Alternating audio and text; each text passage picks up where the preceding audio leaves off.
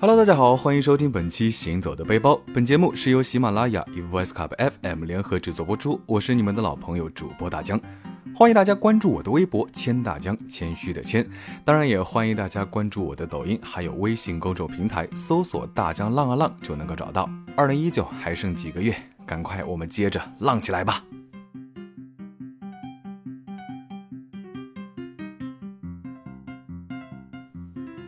说起可爱的动物，大家最先会想到什么呢？常年在都市生活，除了常见的小猫小狗，可能很少接触到其他的动物。那大江最近也是沉迷于土拨鼠的表情包，有一点点中毒，做梦都梦到土拨鼠尖叫。真的啊，只是觉得土拨鼠好玩可爱，绝对不是想吃它。刷视频的时候，无意间发现，在四川甘孜藏族自治州莫斯卡村，居然可以零距离和当地的野生土拨鼠亲密互动，啊，所以呢，就激动的赶紧买票出发。我家有一只土拨鼠，还有一只可爱小白猫，白猫的名字叫莫卡多，土拨鼠叫马莫多。莫斯卡村海拔四千米左右，如果高原反应比较强烈的人呢，还是要谨慎前往，最好提前准备好预防高原反应的药品，比如说可以提前服用红景天，携带氧气瓶等等，而且还要切记暴饮暴食、饮酒或者是洗头洗澡等等。那高原地区防晒霜、墨镜、帽子这些当然也是少不了的。比起莫斯卡村这个名不见经传的小村庄，那附近的川西丹巴美人谷名气就大得多了，有着中国最美的藏寨之称。丹巴到莫斯卡村大概是两个多小时的车程，选择在丹巴住宿的话，环境相对来说会好很多。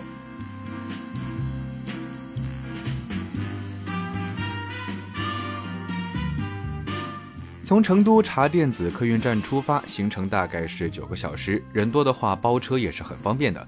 我们订的民宿呢，在藏寨里啊，装潢也是浓浓的藏族风情。客栈的窗口呢，可以看到山峰。老板娘是个百事通，非常的健谈。餐厅的松茸炖土鸡汤呢，简直是绝了。材料非常简单，就是松茸和土鸡、盐、姜片等等。松茸呢，不愧是军中之王，炖出来的土鸡鸡肉嫩滑鲜美，汤浓浓的醇香味。松茸嚼起来呢，有那么一点点的像鲍鱼，但是比鲍鱼更柔软，更有嚼劲。松茸生长在高海拔的高林中，植株纯净，所以处理松茸时不需要过多的清洗，用刀轻轻地刮掉根部的泥土，然后毛巾蘸水轻轻抹掉表面的杂质就可以了。松茸炖鸡呢，会增加彼此的营养性，有很好的补益器官养生功效。不过话说回来呢，高原反应还是挺难受的。大江虽然高反不严重，但是第一天来也是不太睡得着觉。建议大家在睡前来一杯香浓的酥油茶，一口喝下去，全身都暖乎乎的，能够更快的进入睡眠。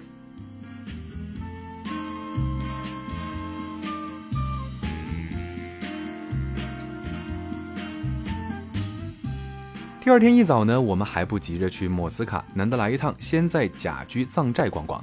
甲居藏语是百户人家的意思，宅子里的民居风格呢都非常的统一，方形的白色小楼点缀着红色的边框，窗子上呢有很多繁复华丽的花纹。房子的构造一般是三到四层，底层是仓库，还有圈养畜生的地方；二层为客堂、厨房，三层呢为居室，顶层常设为经堂，一侧还配有厢房。两百多栋小楼错落有致地分布在山坡上，碉楼呢也是藏寨的特色。据说丹巴人是西夏王族的后裔，他们的王国被成吉思汗的铁蹄踏平之后呢，残存的皇族沿着阿坝红原一路南下，其中的一部分在这里就停下了脚步，重建了他们的家园。丹巴的碉楼呢多是清代大小金川之役的遗迹，那作为房屋的一部分，他们见证着日常生活和战争英雄之间的关系。整个寨子背靠神圣的莫尔多神山，脚下是流淌的金川河谷，也体现出了当地天人合一的宗教理念。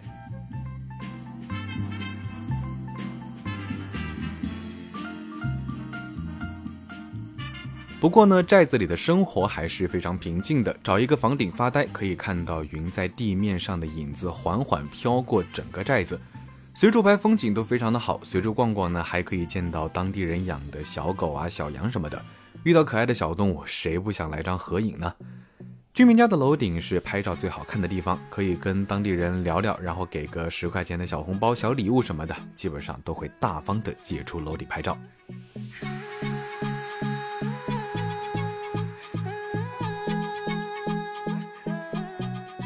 我们在去莫斯卡之前呢，向民宿老板娘大致的了解了一下当地的情况。莫斯卡藏语寓意是祥瑞平坦之地，整个莫斯卡村围绕着金龙寺建造。村民呢都是虔诚的佛教徒，最受人敬仰的日穷活佛，相当于当地的精神领袖。话说，原本当地是没有学校的，那建房子需要的石头和木头呢也非常的稀缺。为了让村里的孩子们有读书的地方，活佛把自己的房子拆了，然后改建为学校。那村里不到两百户人家，很多年轻人都出去打工了，留下的大部分呢都是老人和孩子。那说到这呢，大江其实也是有一些后悔来的时候光想着喂土拨鼠。嗯，其实可以顺便带一些，比如说书本啊、文具给当地的孩子。当地人的生活，嗯，说实话还是有一点点困难的，因为村民们呢都非常的虔诚、慈悲为怀。据说当地已经三百年没有杀过生了。他们饲养的牛羊家畜呢，主要都是用来搬运货物，无法靠畜牧业来获得收入。那当地人的主要收入来源是采集虫草，还有出售纺织品，还有奶制品。大家去莫斯卡玩的话呢，也注意千万不要杀生或者是欺负小动物，连老鼠、害虫之类的都是不可以的哦。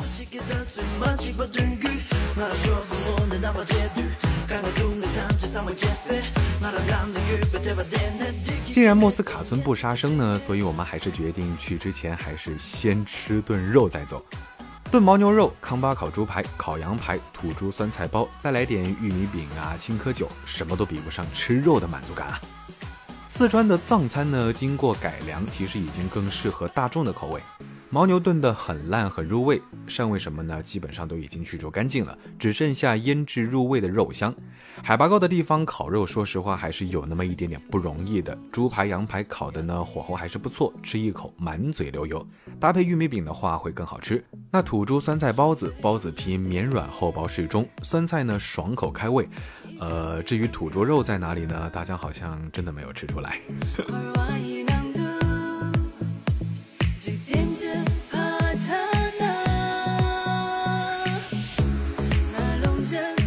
第二天一大早，我们就包车前往了莫斯卡村。一路上的景色还是挺美的。司机说，如果自驾去莫斯卡，千万千万不要依靠导航软件，因为信号和网络各种原因，导致导航软件可能并不能完全的发挥作用。所以呢，最好还是找当地的向导指路。到了莫斯卡村之后，放眼望去，当地的房屋呢，其实也是典型的藏式建筑，白墙黑瓦。搭建房屋的石头呢，都是就近从土里挖出来的，大致按照形状大小，尽可能的去堆砌密实整齐，再用溪水混泥土粘粘而成。一片白白的房子，只有随风飘扬的经幡是彩色的，山坡上呢还有写着经文的彩色晶石，显得神圣和肃穆。那到了村口呢，大江就一手拿着面包饼干，一手拿着相机，迫不及待的去找土拨鼠。老远看到一个冒着鼻涕泡的孩子，拿了几根绳子，正在逗几只肥嘟嘟的土拨鼠玩。嗯，按耐着激动的心情，慢慢的走过去，生怕吓到他们。不过那个小孩子反倒是不怕生，大大方方的看着我们。不过我们还是小心翼翼的过去，决定先发饼干试一试。啊，不过似乎这里的土拨鼠真的是不怕人。饼干放在手心里递过去呢，马上就毫不客气的吃了起来。那大江自己也吃了几块，给旁边的小孩也递了几块。就这样，两个人三只鼠坐在地上，形成了愉快的野餐氛围。两包饼干，一袋面包，喂得差不多了，是时候进一步增进感情了。试探性的摸了摸土拨鼠那小小的脑袋，见它毫无反应，还沉浸在进食的喜悦中呢，于是就大胆地摸了一把它毛茸茸的后背，不禁感慨：村民们给他们的伙食真好啊！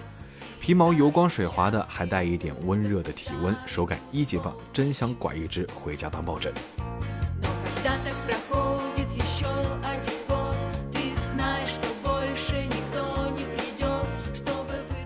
当地呢管土拨鼠叫做雪珠子，那莫斯卡人认为雪珠子是土地神的宠物神灵。虽然当地不产粮食，除了水，别的食物都要从外地辗转运进来，但是呢，当地人对土拨鼠还是非常慷慨的，经常拿好吃的东西喂它们。那土拨鼠这种动物呢，其实生性比较胆小，也不是说天生就不怕人。一岁多的小土拨鼠还是很胆小，见人就跑。直到两岁，那看到爸爸妈妈经常有人投喂，可能才慢慢的适应不怕人。在莫斯卡村呢，小孩、大人都会说汉语，简单的沟通呢是基本上没有问题。虽然物质生活贫乏，但是当地村民们并不觉得生活艰难困苦。一路上见到的老人和孩子们的脸上呢都是笑盈盈的，他们时而诵经，时而放牧，精神饱满，信仰使他们安定满足，心灵祥和。小小的村子呢，真的是有一种超凡脱俗的独特气质。那这次的莫斯卡之行呢，终于见到了心心念念的土拨鼠，每一只都圆滚滚、胖得跟小猪一样啊，真的是太可爱了。不过呢，也被当地人这种人和动物和谐相处的气氛给深深的感动到了。